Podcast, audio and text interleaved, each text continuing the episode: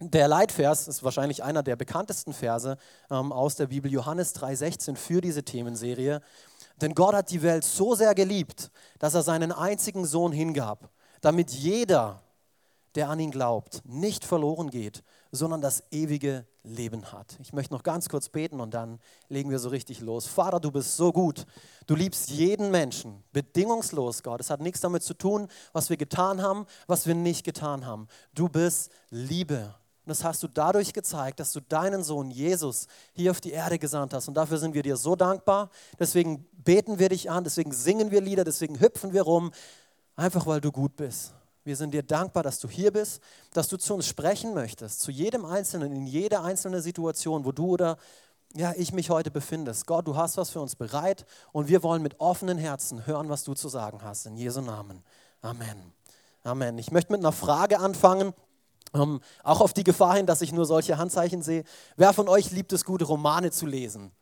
Oh ja, da kriege ich schon ein bisschen mehr Feedback. Gute Filme? Ja, noch mehr, gell? Die Lesefaulen? Ähm, ich ich liebe es auch, ähm, gute Romane und gute Filme zu schauen. Ich mache es nicht gleichzeitig, parallel, das klappt nicht ganz. Ähm, aber einige bekommen von mir immer eine größere Aufmerksamkeit ähm, wie andere. Und ich glaube, das hat ein bisschen mit den Worten, die meist am Anfang kommen, bei einigen Filmen zu tun, basierend auf einer wahren Begebenheit. Kennt ihr solche Romane oder solche Filme, ähm, wo dann steht, hey, basierend auf einer wahren Begebenheit. Und plötzlich ist irgendwie, oh, wow, okay, ähm, was erwartet mich jetzt? Was kommt jetzt auf mich zu? Eine wahre Geschichte, das ist wirklich ähm, so oder so ähnlich passiert. und die fesseln mich auf eine ganz andere Art, wie das Hulk oder Captain America oder sonst irgendwelche Filme tun können, auch wenn sie mit ihren coolen Sprüchen rumklopfen oder anderen einfach mit ihrer Faust irgendwo hinklopfen. Aber diese Filme und diese Bücher fesseln mich ganz anders, wenn sie auf einer wahren Begebenheit ähm, beruhen. Und deswegen wollen wir uns hier zum Start dieser Themenserie ähm, auch einfach das Fundament ähm, legen und uns anschauen, hey, ähm, kann man der Bibel denn überhaupt trauen? Ist die Bibel denn wirklich eine wahre Geschichte? Und es ist ein spannendes Thema und du hörst immer wieder ähm, die Diskussionen und die Kontroversen, eben Leute diskutieren darüber. Und wir wollen es uns ähm, heute auch wirklich ähm, einmal anschauen, ähm, dass auf diese Geschichte, deswegen auch der, der Titel dieser Predigt für die, die, die ihr gerne mitschreibt, ich ermutige euch dazu, auf diese Geschichte ist Verlass. Auf diese Geschichte ist wirklich Verlass. Und in Matthäus 24, Vers 35 lesen wir, Himmel und Erde werden vergehen, aber meine Worte werden nicht vergehen. Und wir wollen uns heute sieben Gründe anschauen, warum wir der Bibel zu 100% vertrauen können. Und der erste Grund wird dich vielleicht erstaunen, ähm, aber er ist, die Bibel ist historisch akkurat. Sie ist historisch akkurat. Oder um das ein bisschen einfacher auszudrücken, die Vergangenheit beweist, dass die Bibel glaubwürdig ist. Die Vergangenheit beweist es. Es sind nicht nur großartige Prinzipien, die die Bibel lehrt, sondern die Geschichte beweist uns auch, dass es wirklich so stattgefunden hat, wie wir in der Bibel lesen. Und es ist so begeisternd. Unter anderem ähm, möchte ich mit diesem Vers beginnen. Das Wort des Herrn ist richtig und wahr. Das Wort des Herrn ist richtig und wahr. Und jeder Historiker, also das sind jetzt hier keine biblischen Sachen, sondern jeder Historiker ähm, würde dir sagen, damit etwas dem Anspruch von historischer Korrektheit, damit etwas historisch akkurat oder richtig ist, genügen kann, gibt es drei Kriterien, ähm, die die Bibel ähm, erfüllen muss, damit man sagen kann, ja, die Geschichte bestätigt, dass die Bibel glaubwürdig ist. Und unter anderem der erste Punkt sind Augenzeugenberichte. Augenzeugenberichte. Es reicht nicht einfach nur, ähm, etwas zu hören, es dann aufzuschreiben, zu seinem zu machen und zu sagen, ja, ja, das ist so passiert, sondern du musst wirklich dabei gewesen sein beim Geschehnis, um als Augenzeuge im Endeffekt einen Bericht verfassen zu dürfen, um das niederschreiben zu dürfen, um glaubwürdig zu sein. Und da sind die Evangelien ein gutes Beispiel dafür. Die vier Jünger im Neuen Testament, die waren bei Jesus dabei. Die waren hautnah dabei. Das waren Augenzeugen. Das ist einer der Gründe, warum es glaubwürdig ist, was, was sie geschrieben haben. Ähm, der Auszug aus Ägypten, Mose hat es nicht einfach nur irgendwo gehört, sondern Mose war dabei, hautnah. Der war Teil von diesem ganzen ähm, Geschehen. Zweiter Punkt, die schriftliche Vervielfältigung und Sorgfalt. Das ist ein weiteres Kriterium für historische Korrektheit. Und kein anderes Schriftstück, das aus der Antike gefunden wurde, ist so häufig und so sorgfältig ähm, vervielfältigt worden wie die Bibel. Und ähm, wahrscheinlich ist das auch der Grund, warum Gott die Juden für diesen Job ausgesucht hat, weil wenn ihr das ein bisschen ähm, recherchiert und studiert, dann werdet ihr feststellen, die Juden, die waren so akribisch, das waren solche Erbsenzähler, wenn es darum geht, äh, wenn es darum geht, wenn es darum geht, ähm, Dinge aufzuschreiben, zu übertragen, die Geschichte zu vervielfältigen. Die haben nicht einfach per Erzählung ähm, oder Wort für Wort, die haben Buchstabe für Buchstabe, haben die ihre Geschichte überliefert. Und es war sogar so krass, dass sie hingegangen sind, die haben gezählt, wo denn der mittlere Buchstabe ist. Die wussten das ganz genau. Dann haben sie nach links gezählt, nach rechts gezählt und wenn die Zahl nicht gepasst hat, haben sie wieder alles neu schreiben müssen. Damals gab es noch kein Tippex, es gab noch kein Radiergummi, dann war alles für die Katz. Die haben alles wieder über den Haufen geschmissen. So akribisch und so akkurat waren die Juden. Es ist, ist begeisternd und die Qumran-Schriftrollen, die wurden erst im 20. Jahrhundert gefunden ähm, vom Toten Meer, ähm, die bestätigen das eigentlich, ähm, dass diese akribische ähm, Genauigkeit von den Juden, ähm, dass wirklich, ähm, dass die gegeben ist. Und es ist so, es ist so genial. Der, das dritte Kriterium sind archäologische Funde. Archäologische Funde, okay? Ein Zungenbrecher. Um, unter anderem das Volk der Hittiter. Ich gehe nicht auf alles ein. Ich habe viele tolle Sachen ähm, gefunden in der Recherche. Aber das Volk der Hittiter, das ist eigentlich über Jahrtausende hinweg angezweifelt worden, dass es es gibt. Die Bibel schreibt schon in Mose darüber, in Josua, in Richter, in Salomo, aber alle anderen haben gesagt, nee, wir haben keinen Beweis dafür, dass es dieses Volk wirklich gab. So, hey, das ist, das ist Quatsch, was die Bibel hier erzählt. Da haben sie gelogen. Alles andere konnten sie beweisen historisch, aber das haben sie sich ausgedacht. Und dann, im, ich muss ich nachschauen, im am Anfang des 20. Jahrhunderts haben sie 30.000 Texttafeln gefunden, die deren Existenz bestätigen von den Hittitern. Es gab sie also wirklich. Was die Bibel bereits seit Tausenden von Jahren gesagt hat, haben sie jetzt am Anfang des 20. Jahrhunderts gefunden und, oh ja, es stimmt doch. Also vielleicht hat die Bibel doch recht. Vielleicht ist das, was in der Bibel steht, doch nicht so falsch. Wie ist das möglich? Zweiter Punkt, warum die Bibel glaubwürdig ist. Es ist wissenschaftlich akkurat. Oh, es ist wissenschaftlich akkurat. Alex, jetzt begibst du dich aber auf Glatteis. Wissenschaft und Bibel, oh mein Gott, das passt nicht zusammen, oder? Um, aber ich würde sagen, die Wissenschaft beweist, dass die Bibel glaubwürdig ist. Und wir wollen uns das anschauen, weil Gott das Universum geschaffen hat hat er auch die Gesetzmäßigkeiten geschaffen, die Natur, die physikalischen, die körperlichen. Ähm, Gott hat das alles geschaffen. So, wenn er von wissenschaftlichen Gesetzmäßigkeiten in der Bibel spricht, dann gibt es bis heute keine Widerlegung darüber, dass das auch wahr, dass das nicht wahr ist. Also wenn die Bibel von irgendwas Wissenschaftlichem spricht, dann finden wir das heute nicht widerlegt. Und das ist so, so eine interessante Sache. Wahrheit hier ein Punkt, Wahrheit bleibt bestehen, Wissenschaft ändert und entwickelt sich. Lass uns mal Psalm 148, Verse 5 bis 6 lesen. Loben sollen sie alle den Namen des Herrn, denn er gab einen Befehl und sogleich wurden sie geschaffen. Gott weiß schon, was er sagen muss und tun muss, damit alles, die ganzen Protonen, Elektronen, was auch immer, ähm, ich bin kein Physiker, wie ihr merkt, ähm, in, die, in die äh, Ordnung kommen müssen, dass das alles passiert. Er stellte sie an ihren Platz für immer und ewig. Das ist Wahrheit. Für immer und ewig, unveränderlich. Er gab ihnen eine feste Ordnung und keins von ihnen überschreitet sie. Du musst die Bibel nicht irgendwie updaten, wie du das vielleicht mit dem Wissenschaftsbuch aus deiner Schule machen musst, oder? Der, wo zuletzt in der Schule war, wahrscheinlich gibt es dieses Wissenschaftsbuch, was ihr gehabt habt, heute schon gar nicht mehr, ähm, weil neue Erkenntnisse gemacht wurden. Und ich rede hier die Wissenschaft gar nicht schlecht, überhaupt gar nicht. Aber ich will, ähm, dass, ich will, dass wir erkennen, dass die Wissenschaft beweist, dass die Bibel glaubwürdig ist.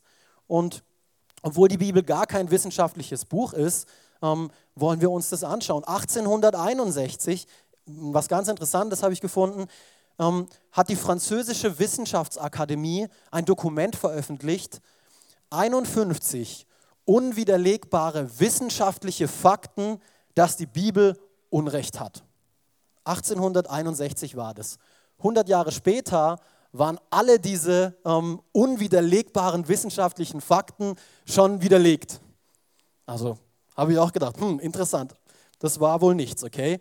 Vielleicht ist ja doch was dran, dass die Bibel glaubwürdig ist. Aber auch was die Bibel nicht sagt, hat meine Aufmerksamkeit gewonnen. Was sie nicht sagt, ist spannend, weil auch damals, ähm, zur Zeit, als die Bibel geschrieben wurde, über einen Zeitraum von 1600 Jahren, ihr müsst euch das vorstellen, ähm, da gab es die Wissenschaft und so, da gab es ähm, Thesen und Theologien, die verbreitet waren, die die Menschen geglaubt haben, aber die in der Bibel niemals zu finden sind. Die, von denen liest du in der Bibel kein Stück, weil es nicht der Wahrheit entspricht. Die Bibel ist keine Wissenschaft. Zum Beispiel, das ist ein Beispiel, was, was wir alle kennen, die Erde sei flach. Die Erde sei eine Scheibe.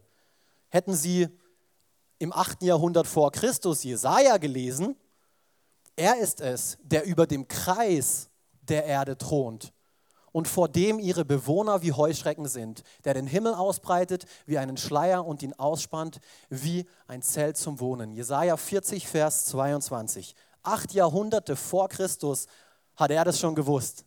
Wie konnte er das wissen? Vielleicht war es nicht er, der diesen Gedanken hatte. Lass uns weitermachen. Die Erde wird von etwas oder jemandem getragen. Das haben unter anderem die brillanten Baumeister, wie es die Ägypter waren, geglaubt. Ähm, die haben geglaubt, dass die Erde von vier Säulen getragen wird. Zu der Zeit, als die Bibel geschrieben wurde.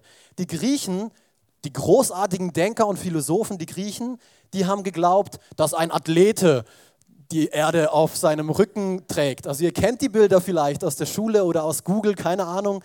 Ähm, Im Hinduismus, das ist das Coolste, ähm, sie haben geglaubt, dass die Erde auf den Schultern von vier Elefanten steht. Die Elefanten balancieren auf einer Schildkröte und die Schildkröte balanciert auf einer Schlange. Okay, Hiob, im ältesten Buch der Bibel, Hiob, steht folgendes. Er spannt den Norden aus über der Leere und hängt die Erde über dem Nichts auf. Hm. Im ältesten Buch der Bibel. Woher wusste das Hiob? Woher konnte das Hiob mit so einer Genauigkeit sagen, dass es heute auch noch akkurat ist? Dass es nicht nur zu der damaligen Zeit passt, sondern dass es heute auch noch der Wahrheit entspricht? Ah, vielleicht, vielleicht ist doch was dran. Vielleicht hat Gott ihm das gesagt. Die Anzahl der Sterne könne gezählt werden, ist eine weitere These gewesen. Hipparchos, das war einer der bedeutendsten Astronome, hat, hat angefangen zu zählen, hat gesagt, ha, 1022 Sterne gibt's. 250 Jahre später ist ein Wissenschaftler aufgestanden, der hat ihn ausgelacht und hat gesagt, 1022, du hast vier Stück vergessen, 1026 gibt's. Dann haben wir das Hubble-Teleskop und da jetzt gibt es Sterne über Sterne und man versucht das alles zu zählen. Aber in Jeremia lesen wir, Jeremia 33, Vers 22, wie die Zahl der Sterne am Himmel nicht zu bestimmen ist oder der Sand des Meeres nicht gewogen werden kann, so zahlreich will ich die Nachkommen Davids, meines Knechtes, machen. Und genauso will ich die Leviten, die mir dienen, zahlreich machen. Jeremia sagt es schon lang, lang, lang im Voraus, hey, die, die Sterne sind nicht zu zählen. Es ist unmöglich. Weitere These, Krankheiten, jetzt wird es medizinisch, Krankheiten entstehen durch ein Ungleichgewicht an Körpersäften. Okay? Hippokrates, jeder, die Mediziner, wo ist der Emi? Ah, jetzt ist er nicht da. Ah, da hinten ist der Emi. Ähm, du kennst den Hippokrates wahrscheinlich, gell? Der hippokratische Eid. Jeder Mediziner ähm, wird wahrscheinlich in meinem, seinem Medizinstudium darüber stoßen. Das ist der Vater der Medizin praktisch. Ähm, der hat ähm, diese These auch aufgestellt und ähm, hat gesagt, hey, zu viel Blut macht krank. Und deswegen haben sie angefangen, ähm, und das ist noch gar nicht so lange her, den Menschen Blut zu entnehmen und das so viel, dass es wieder in einem gesunden Gleichgewicht mit anderen Körpersäften ist. Also ganz, ganz verrückt, ähm, weil sie gedacht haben, hey, Blut macht krank. George Washington ähm, ist, euch vielleicht auch ein Begriff, der Gründervater der USA, er wurde dadurch zu Tode geblutet. Die haben es dreimal versucht und letztendlich ist er daran gestorben. Heute in der Medizin wird eigentlich Blut transferiert. Also du bekommst Blut. Weil im 3. Mose 17, Vers 11 steht schon, denn das Leben eines jeden Geschöpfes ist in seinem Blut. Da ist Leben drin. Wir nehmen nicht Blut, wir geben Blut. Ich habe euch das Blut gegeben, damit ihr dadurch Wiedergutmachung für eure Sünden bewirken könnt. Das Blut bringt euch Wiedergutmachung, weil das Leben in ihm ist. Das hat Mose schon damals niedergeschrieben. Wenn diese wissenschaftlichen Erkenntnisse schon so lange ähm, da sind und vom Menschen stammen sollten, wieso waren die dann nicht weiter verbreitet? Wieso waren die nicht weiter verbreitet? Ist die Bibel vielleicht doch göttlichen Ursprungs? Psalm 12, Vers 7. Alle Worte des Herrn sind rein. Ich mag es, wie es hier in der englischen Übersetzung ähm, steht, flawless, so einwandfrei, makellos. Sie sind wie Silber, das im Schmelzofen geläutert und siebenmal gereinigt wurde. Vielleicht hat die Bibel doch recht. Vielleicht ist sie glaubwürdig. Dritter Punkt. Sie ist prophetisch akkurat. Jetzt wird es so richtig spannend.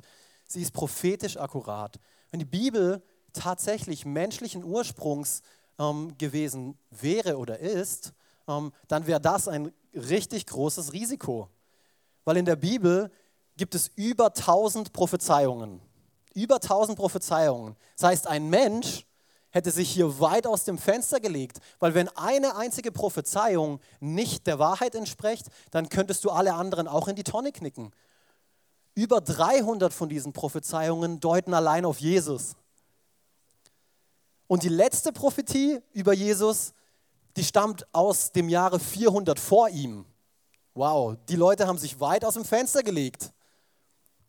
Aber vielleicht war es doch nicht vom Menschen geschrieben. Im Zeitraum von 1100 Jahren sind diese Prophezeiungen gegeben worden. Also krass. Und nicht einfach nur, oh ja, dieser Jesus, der wird so richtig cool sein und sein Gang wird hip sein und je. Nein, detailgetreue ähm, Prophetien, wo er geboren worden, äh, wo er geboren werden sollte. Also das suchst du dir nicht aus, wo du geboren wirst andere Dinge, die du dir auch nicht aussuchst. Dass er verraten werden würde, ich glaube, das hat sich Jesus auch nicht ausgesucht. Es wurde lang im Vorhinein vorausgesagt. Und hier eins meiner Lieblinge, König David, hat bereits vorausgesagt, dass Jesus den Kreuzestod sterben wird, bevor es den Kreuzestod überhaupt gab. Die Römer haben diese Tötungsmethode noch nicht mal erfunden gehabt. Das gab es noch gar nicht. Aber König David hat schon gesagt, hey, ähm, dass, dass es so passieren wird. Also begeisternd. Und es gibt, wenn ihr, wenn ihr mehr von diesen Fakten haben wollt und wenn ihr das mögt, gibt es jemanden, Peter Stoner heißt er, ist ein Professor äh, der Mathematik. Der hat ähm, ein Buch geschrieben, das heißt Wissenschaft spricht. Ähm, und da hat er analysiert anhand von der Wahrscheinlichkeitsrechnung. Also nicht abschalten für alle, die jetzt Mathe hassen. Ich hasche hier schnell über das Kapitel drüber, okay? Aber das hat mich auch begeistert. Ähm, die Wahrscheinlichkeit, dass acht von diesen Prophetien von einem Menschen erfüllt werden, liegt hierbei. Bei 1 zu 10 hoch 17. Das ist diese Zahl, die ihr hier unten seht, dass ein Mensch acht von diesen Prophetien erfüllt. Und ich habe das versucht auch in ein Bild zu bringen, weil ihr jetzt bei Mathe zumindest 50 Prozent wahrscheinlich alle abgeschalten habt und denkt, ne, Error, Error. Ähm, ich habe es versucht, ein, ein Bild daraus zu machen. Und zwar ist es ungefähr so, wie wenn man Deutschland ein Meter hoch, keine Ahnung, wie ein Meter hoch ist, vielleicht so ungefähr, ähm, zuschüttet mit zwei Euro-Münzen. Und dann würde man jemandem sagen, ihm die Augen verbinden, in diesen ein Meter hohen gefüllten Berg eine rot gefärbte 2-Euro-Münze verstecken und würde ihm sagen, hey, lauf los und such diese 2-Euro-Münze. So ungefähr kann man sich vorstellen, ist diese, ist diese Wahrscheinlichkeit. Bei 48 erfüllten Prophetien kommt dann so eine Zahl raus. Ähm, ich habe, es sind 157 Nullen, ähm, die da hinten stehen. Wenn 48 von diesen Voraussagen auch wirklich in Erfüllung gehen, dann ist das diese Wahrscheinlichkeit. Das ist diese Wahrscheinlichkeit. Mit anderen Worten, unmöglich. Es ist menschlich gesehen unmöglich, dass das in Erfüllung geht. Und der Grund dafür ist folgender. 2. Petrus 1, Vers 21. Anders gesagt, keine Prophetie hat je ihren Ursprung im Willen eines Menschen gehabt. Vielmehr haben Menschen vom Heiligen Geist geleitet, im Auftrag Gottes geredet. Ein paar weitere Verse. Matthäus 26, Vers 56. Aber das alles, hier spricht Jesus, ist geschehen, damit sich erfüllt, was die Propheten in der Schrift vorausgesagt haben. Und auch im letzten Buch der Bibel, im allerletzten Kapitel, Offenbarung 22, Vers 6, lesen wir, dann sagte der Engel zu mir, diese Worte sind zuverlässig und wahr. Der Herr Gott, der seinen Propheten mitteilt, was in der Zukunft liegt, hat seinen Engel geschickt, um seinen Diener zu sagen, was bald geschehen muss. Und ähm, eben, die Welt bewegt sich auf viele der Verheißungen zu, die in der Offenbarung geschrieben stehen. Viele davon sind noch nicht erfüllt, aber wenn ihr das Buch lest, geht hin und liest dieses Buch. Ähm, es am besten mit jemandem zusammen, weil manchmal denkt man, oh wow, ähm, was da drin geschrieben steht, das ist ein bisschen, uh. Ähm, aber bisher hat die Bibel immer recht gehabt. Und hier ein folgendes Zitat. Es braucht eigentlich größeren Glauben, daran zu glauben, dass die Prophezeiungen der Bibel Zufall sind, als zu glauben, dass Gott sie geplant hat. Du hast eigentlich mehr Glauben wie ich wenn du nicht an die Bibel glaubst, wenn du nicht daran glaubst, dass Gott das alles geplant hat. Du hast einen größeren Glauben wie ich. Vierter Punkt. Sieben Gründe, warum man der Bibel wirklich trauen kann. Ähm, sie ist einheitlich thematisiert. Bekommt ihr was mit von dieser Predigt? Ihr seid so ruhig. Eine Person, ja, sehr gut, okay, dann mache ich es für eine Person gerne. Sie ist einheitlich thematisiert. Wenn sie von einer Person geschrieben wäre, dann wäre das mm, kein großes Ding, wenn es einen roten Faden gäbe. Oder in einem Roman, wenn eine Person einen roten Faden hat, hoffentlich hat sie das, ansonsten ist es nicht so ein guter Roman, weil du denkst, Mann, wo bin ich jetzt? Und sie hat ihre Gedanken, 50 verschiedenen Sachen. Nee, aber dieses Buch wurde geschrieben über ein Thema, über eine Person. Über einen Zeitraum von 1600 Jahren. Über 40 Menschen haben daran geschrieben. Also es war nicht einfach mal per Skype oder per FaceTime möglich. Ja, hey, was willst du so reinschreiben in das Kapitel? Ich muss es ja irgendwie passend machen, damit es mit den Prophetien und so klappt und damit wir den Leuten alle was vorgaukeln können. Das war nicht möglich. Über 1600 Jahre. Also die Menschen haben früher teilweise ein bisschen länger gelebt, ähm, aber so lange auch nicht. Über 40 Menschen haben daran geschrieben. Innerhalb von zwölf verschiedenen Ländern haben sie geschrieben, auf drei verschiedenen Kontinenten. Ich bombardiere euch hier mit Zahlen, aber es hat mich so begeistert, einfach zu sehen, diese ähm, Unmöglichkeit, ähm, die ein Mensch aufbringen müsste, um die Bibel zu schreiben. Das ist nicht möglich. Und doch schreiben alle über dasselbe Thema und über dieselbe Person. Wie ist es möglich? 2. Timotheus 3, Vers 16. Denn alles, was in der Schrift steht, ist von Gottes Geist eingegeben und dementsprechend groß ist auch der Nutzen der Schrift. Und ich liebe diesen Part hier. Ich liebe diesen Part. Die Bibel soll uns nützlich sein. Die Bibel ist nicht ein Buch, mit, mit dem wir unserem Partner oder irgendjemand anderem ins Gesicht hauen und sagen, so, es steht in der Bibel. Das haben wir Christen lang genug gemacht. Das ist das, was niemand will. Ich will das nicht, oder? Du willst es nicht. Aber sie soll uns zum Nutzen sein. Die Bibel ist gut für uns. Lukas 24, Vers 27. Und er, also Jesus sagt es, oder er, er begann bei Mose und den Propheten und erklärte ihnen alles, was in der Schrift über ihn geschrieben war. Die ganze Schrift zeugt von Jesus. Bereits im Alten Testament sehen wir überall Schattenbilder von Jesus. Das ganze Alte Testament, er taucht nicht nur im Neuen Testament hier als Mensch auf der Erde auf, sondern er ist auch im Alten Testament ähm, zu finden. So, so, so toll. Fünfter Punkt, ähm, sicherlich einer der wichtigsten. Jesus vertraut der Bibel. Okay, jetzt wird so richtig christlich hier. Jesus vertraut der Bibel. Matthäus 5, Vers 18. Denn ich sage euch, solange Himmel und Erde nicht vergehen, wird auch kein einziger Buchstabe und nicht ein einziges Strichlein vom Gesetz vergehen. Alles muss sich erfüllen.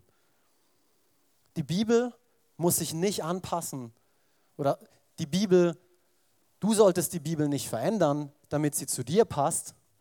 Lass dich verändern, damit du zu ihr passt.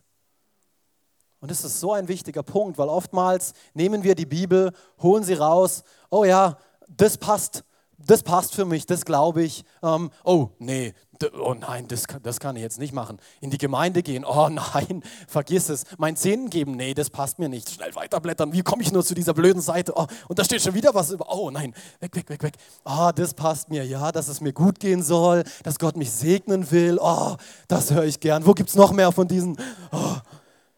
Nein, die Bibel sollte dich verändern, nicht du sie. Die Bibel ist wahr. Noch ein Zitat. Ich trete hier ein bisschen auf Füßen, aber auch auf meinen eigenen, es tut mir weh.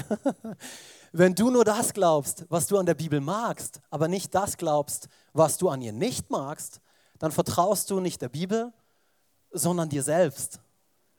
Du vertraust dir selbst. Und wie oft mache ich das? Wie oft ertappe ich mich dabei, mir selbst zu vertrauen und nicht das, was die Bibel sagt. Wenn ich etwas lese und wenn ich denke, wow, das erfordert Glauben. Ähm, nö, ich bin gerade in so einer krassen Phase, ähm, ja, ich kümmere mich wann anders darum, um diesen Punkt. Ähm, und das, aus dem wann anders wird ein wann anders, wird ein wann anders, wird ein niemals. Also ich weiß nicht, wie es euch geht, so geht es mir manchmal, wenn ich die Dinge auf die lange Bank schiebe. Sechster Punkt. Die Bibel hat allen Angriffen standgehalten.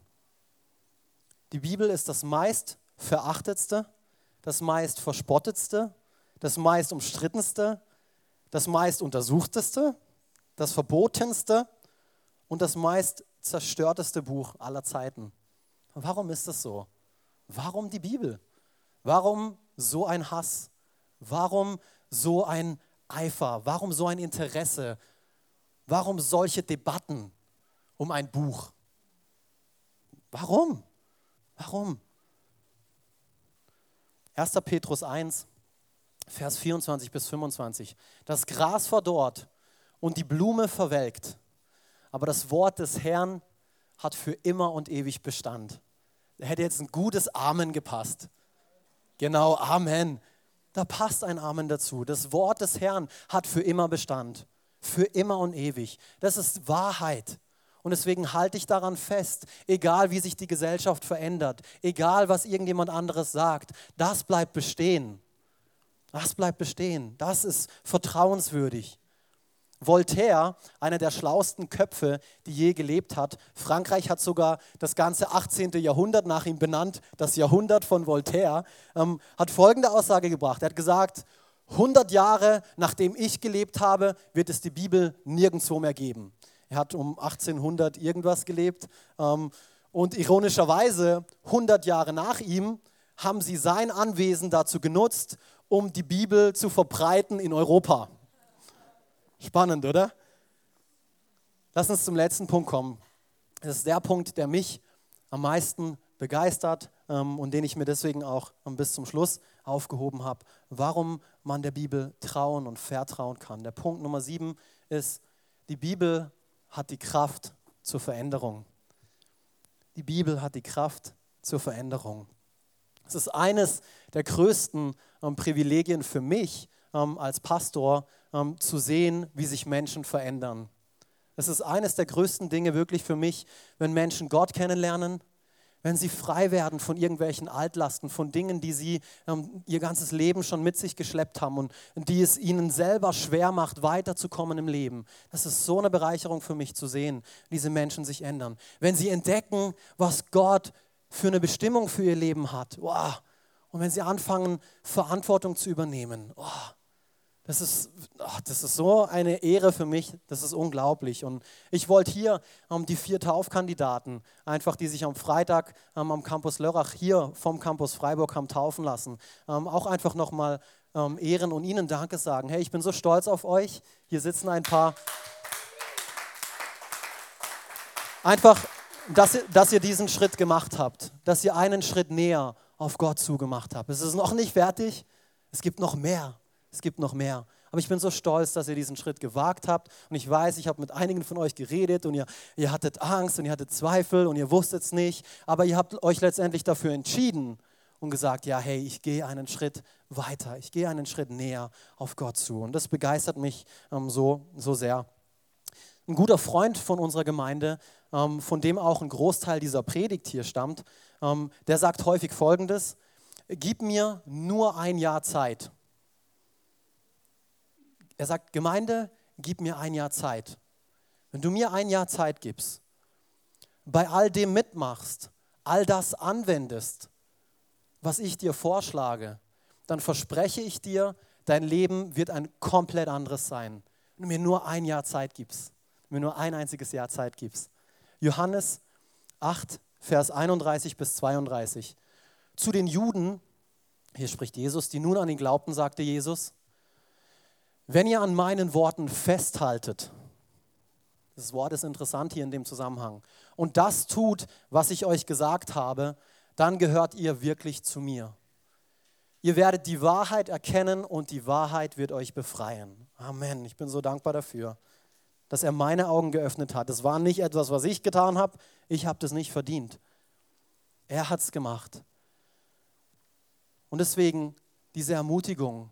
Bist du bereit, uns ein Jahr zu geben, an dem du an so viel wie möglich Gottesdienstveranstaltungen teilnimmst, dich in einer Connect-Gruppe einbringst, Teil einer Connect-Gruppe bist, in einem Dream Team-Dienst, das Ganze nur für ein Jahr. Und dann verspreche ich dir, dieses Festhalten daran, dieses Jahr, wird dein ganzes Leben verändern. Das verspreche ich dir. Das ist ein Versprechen, das ist eigentlich der Punkt, den kannst du testen. Dieser siebte Punkt, den kannst du aktiv testen. Indem, dass du hingehst und dass du sagst, okay, ich, ich versuche es, ja. Ich will, ich will prüfen, ob die Bibel wirklich wahr, wahr ist, ob sie recht hat in all dem. Das ist ein Punkt, den du aktiv testen kannst. Aktiv festzuhalten an all diesen Dingen, die Gott dir anbietet. Das ist eine tolle Gelegenheit.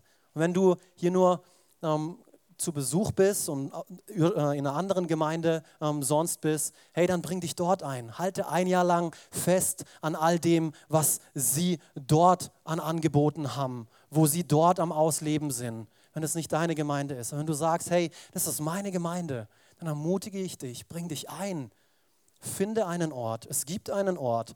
Ansonsten hast du eine Leidenschaft, eine Gabe und wir wollen, es, wir wollen dir helfen, diese Leidenschaften, diese Gabe auch auszuleben hier ähm, in dieser Gemeinde. Und du wirst sehen, es gibt nichts Erfüllenderes, wie das auszuleben, was du auf dem Herz hast, was deine Leidenschaft ist.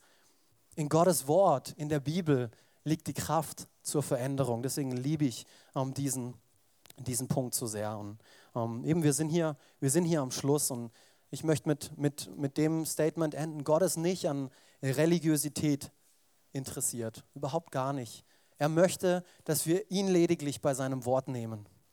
Wir haben uns heute ähm, ein paar Teile aus seinem Wort angeschaut. Wir haben heute versucht, das Fundament zu legen für diese Themenserie. Warum die größte Liebesgeschichte aller Zeiten, die Gott geschrieben hat, es wert ist, ihr zu glauben, daran festzuhalten an der Bibel egal wie die Umstände aussehen. Und wenn du hier bist, wenn du zum ersten Mal hier bist und zum allerersten Mal an diesen Wahrheiten festhalten möchtest, das noch nie gemacht hast, ähm, das ganze christliche Ding am Auschecken bist und dir mal am Anschauen bist, was wir hier so machen, hey, das ist okay. Das ist okay. Schön, dass du da bist. Komm nächsten Sonntag wieder.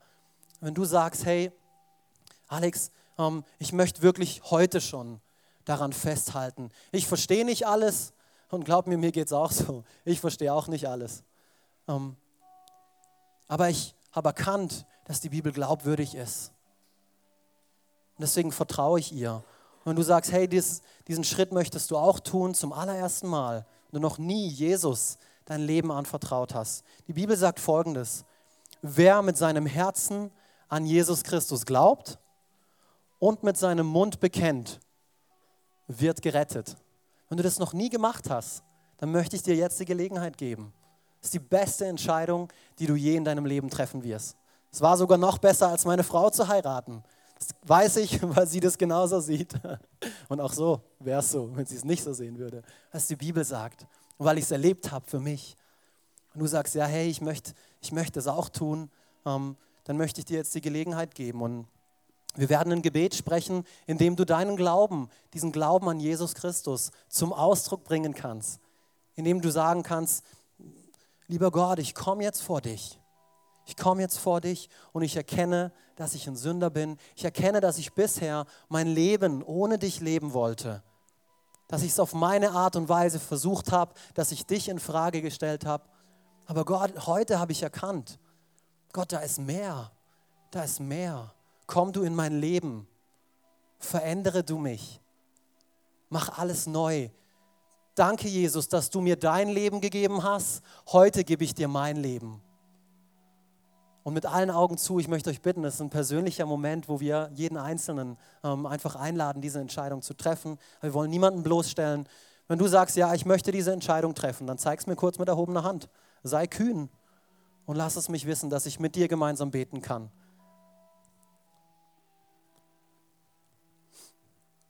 Ich warte ganz kurz. Du sagst, ja, ich möchte diese Entscheidung für Jesus zum allerersten Mal treffen dann lass es mich ganz kurz wissen. Dann möchten wir gemeinsam mit dir beten. Wir wollen dich unterstützen, rufen dich nicht hier nach vorne. Du wirst kein fester Teil dieser Gemeinde. Es ist eine persönliche Entscheidung zwischen dir und Jesus.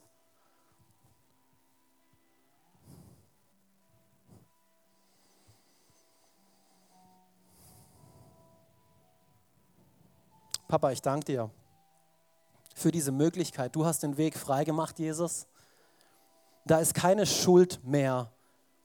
Die Sündenschuld hast du getragen. Aber wir müssen das in Anspruch nehmen.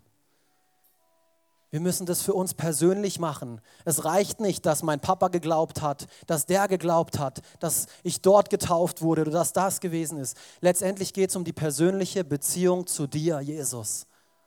Davon spricht die Bibel. Du willst uns kennen. Du willst Beziehung zu uns.